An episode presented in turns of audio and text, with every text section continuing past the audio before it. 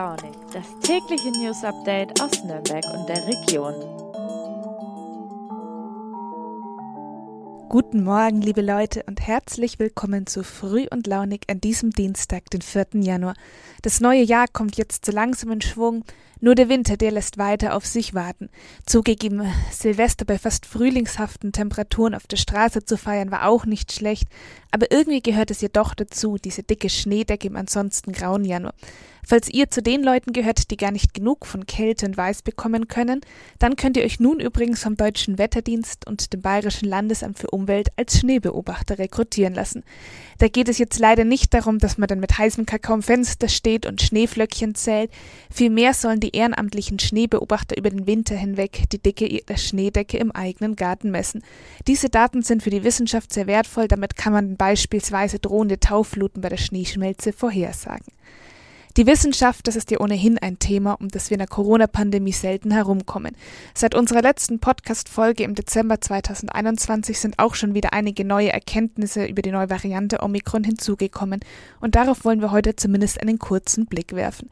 Damit es aber nicht zu Corona-lastig wird, habe ich auch Nachrichten aus der Kultur und der Politik mitgebracht.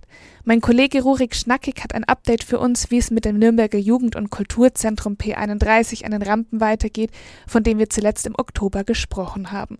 Und von Redaktionsleiter Stefan Mösler-Rademacher aus Erlangen hören wir die Geschichte, wie ein Erlanger Landtagsabgeordneter einen AfD-Politiker der Lüge überführt hat. Früh und launig. Das Update. Ateliernot, knappe Kulturförderung und dann auch noch die Pandemie. Kein Zweifel, die freie Kunst- und Kulturszene Nürnberg hatte in den letzten Monaten und Jahren immer wieder zu kämpfen. Doch nun gibt es zwischendurch auch mal positive Nachrichten, und zwar für das Jugend- und Kulturzentrum P31 im Stadtteil Steinbühl. Das war bis vor kurzem nämlich noch von der Schließung bedroht, zumindest für die nächsten Jahre ist es nun aber gerettet. Mein Kollege Rurik Schnackig hat in den letzten Jahren immer wieder über das Projekt berichtet, und er kann uns jetzt erzählen, was da eigentlich los war. Lieber Rurik, du warst in den letzten Jahren öfters bei dem P31. Was für ein Kulturzentrum ist denn das für dich? Ich hatte vor circa drei Jahren meinen ersten Termin dort an den Rampen mit den Mitgliedern. Wir haben, da sind dann noch viele weitere Termine gefolgt und im Laufe dieser Termine habe ich erlebt, wie sehr sich eigentlich das P31 öffnet, also sowohl mit äh, Festen für die Nachbarn, äh, mit Informationen an die Nachbarn. Man hat die Türen aufgemacht, man, man wollte zeigen, was hier, was hier gemacht wird, was stattfindet. Und das finde ich sehr bemerkenswert. Es hat dann letztlich auch eine Dokumentar, eine junge Dokumentarfilmerin, einen sehr äh, gelungenen Beitrag über das P31 gemacht, in dem wir das auch nochmal deutlich, ähm, wie sehr den äh, Leuten, die dort engagiert sind, das ganze Projekt am Herzen liegt. Also da geht es nicht nur um, einen, um ein äh, Hobby oder um einen Zeitvertreib, sondern da steckt sehr, sehr, sehr viel Idealismus dahinter. Und ähm, wenn jemand sagt, das äh, sei sein Wohnzimmer und diese Räume da zeigt, dann ist das in keiner Weise gelogen oder übertrieben, sondern ich denke, das entspricht auch wirklich dem Empfinden. Die Erleichterung bei P31 ist im Moment groß, die Existenz des Kulturzentrums vorerst gerettet, dank eines Gerichtsurteils. Worum ging es denn bei diesem Prozess? Für die Mitglieder des P31 ist der Jubel verständlich, denn es ging schlichtweg um die Zukunft, äh, um die Existenz des gesamten Projektes. Der ehemalige Eigentümer hat ja das Gebäude an einen Investor verkauft, der dann wiederum ein Wohnhaus an dieser Stelle, ein großdimensioniertes, bauen wollte. Die Mitglieder des P31 mussten davon aus dem Internet durch eine Anzeige erfahren.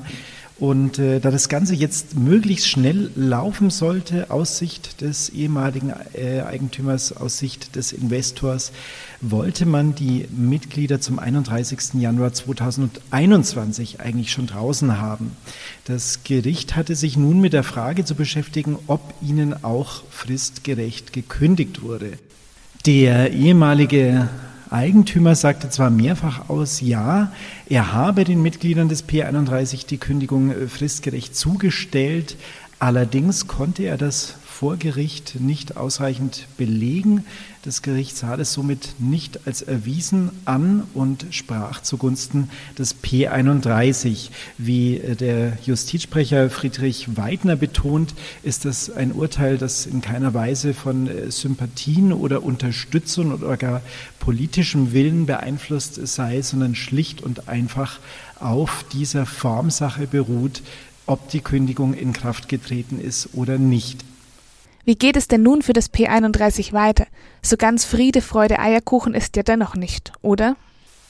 Ja, für die Mitglieder des P31 gibt es quasi eine gute und eine schlechte Nachricht. Die gute Nachricht ist, dass Sie ja nun für weitere vier Jahre in Ihrem gewohnten Umfeld, in Ihren Räumen an den Rampen im P31 bleiben können. Die schlechte Nachricht ist, äh, es sind eben auch nur vier Jahre. Und äh, wer selbst mal auf dem Immobilienmarkt unterwegs war und etwas gesucht hat, der weiß, dass es ein überschaubarer Zeitraum ist. Vier Jahre gehen da schnell ins Land.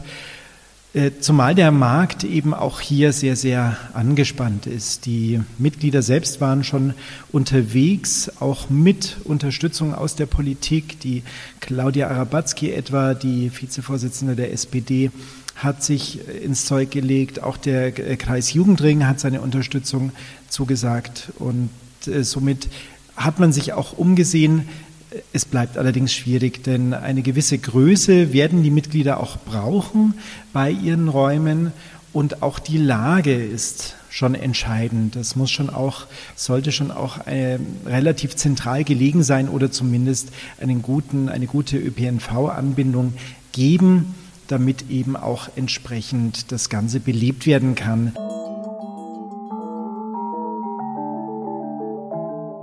Über die Feiertage sind die Corona-Zahlen in Franken und in Bayern weiter gesunken, aber leider hatte das wohl zumindest zum Teil damit zu tun, dass zwischen den Jahren weniger getestet und verzögert gemeldet wird. Mittlerweile steigt die Inzidenz langsam wieder an und das hat natürlich hauptsächlich mit der neuen Corona-Variante Omikron zu tun. Über diese werden nun immer mehr wissenschaftliche Erkenntnisse bekannt. Studien aus den USA zeigen zum Beispiel, dass diese insgesamt weniger gefährlich ist, weniger Menschen ins Krankenhaus eingewiesen werden müssen. Allerdings verbreitet diese sich auch deutlich schneller und das hat in vielen Ländern schon dazu geführt, dass kritische Infrastrukturen, Polizei, Feuerwehr oder vielleicht die Stromversorgung enorm überlastet sind, weil so viele Menschen in Quarantäne sind. Und deswegen gibt es auch bei uns wieder neue Corona-Regeln. Um den Anstieg der Fallzahlen zumindest ein bisschen zu verzögern, hat nun Bayern die Zügel leicht angezogen. Auch für Hochzeiten und andere private Feiern gilt bei uns nun die Kontaktbeschränkung. Das heißt, maximal zehn geimpfte oder genesene Gäste sind noch erlaubt, ähnlich wie bei anderen privaten Treffen auch.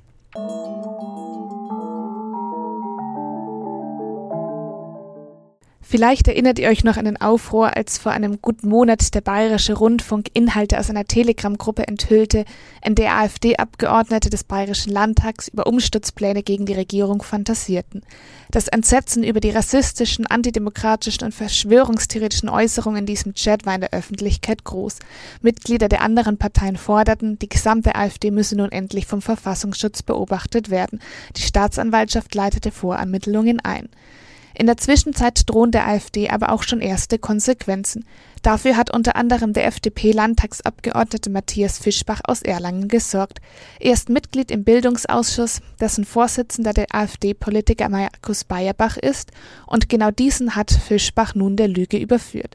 Mein Kollege Stefan Mösler-Rademacher, Redaktionsleiter in Erlangen, erzählt uns, was genau da los war.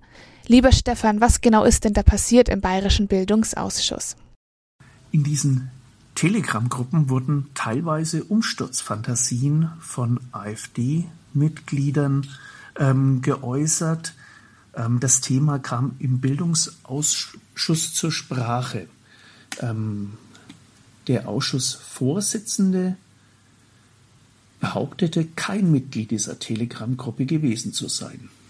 Der Erlanger Abgeordnete Fischbach konfrontierte Bayerbach schließlich damit, dass er laut einer Recherche des Bayerischen Rundfunks in vier Jahren insgesamt 458 Beiträge gepostet habe. Der Ausschuss votierte darauf hin, die Abberufung des Vorsitzenden anzustreben. Das Vertrauen sei massiv erschüttert. Und was sagt Bayerbach selbst zu den Vorwürfen? Inzwischen liegen dem Ausschuss schriftliche Erklärungen unter anderem von Bayerbach vor. Darin schreibt Bayerbach, dass eine vorsätzliche Lüge nicht beabsichtigt gewesen sei. Generell sei es so, schreibt er weiter, dass man als AfD-Politiker permanent ungefragt zu irgendwelchen Gruppen hinzugefügt werde, weshalb ich hier den Überblick verloren hatte. FDP-Mann Fischbach hält Bayerbachs Erklärung hingegen für nicht geeignet, Vertrauen wieder aufzubauen und steht mit dieser Meinung im Ausschuss nicht alleine da. Was schätzt du ein, wie geht es nun weiter? Ich hätte vom Vorsitzenden des für Extremismusprävention zuständigen Bildungsausschusses erwartet, dass er sich dann klar von den konkreten Äußerungen distanziert und auch die Mitgliedschaft in diesem Gremium hinterfragt. So Fischbach gegenüber unseres Medienhauses. Daher geht der FDP-Abgeordnete fest davon aus, dass der Ausschuss in seiner Januarsitzung die Abberufung des Vorsitzenden besiegeln wird. Ja, vielen Dank für deine Einschätzung. Die wahrscheinliche Abberufung ist für die AfD übrigens noch in einer weiteren Hinsicht problematisch. Medieninformationen zufolge sollen nämlich 16 der mittlerweile nur noch 18 AfD-Abgeordnete im Landtag Mitglied der Chatgruppe gewesen sein. Und damit wird es der Fraktion wohl schwerfallen, einen unbelasteten Kandidaten für den Ausschussvorsitz zu finden, den die anderen Parteien dann auch wählen würden. Und damit sind wir auch schon wieder am Ende angelangt der heutigen Folge von Früh und Launig. Ich mache mir jetzt noch eine Tasse Kaffee und summe dabei ein bisschen Schneeflöckchen Weißröckchen, in der Hoffnung, dass der Himmel diesen Wink mit dem Zaunfall versteht. Und morgen früh hören wir uns hoffentlich wieder. Bis dahin macht es gut, bleibt gesund, eure Jana.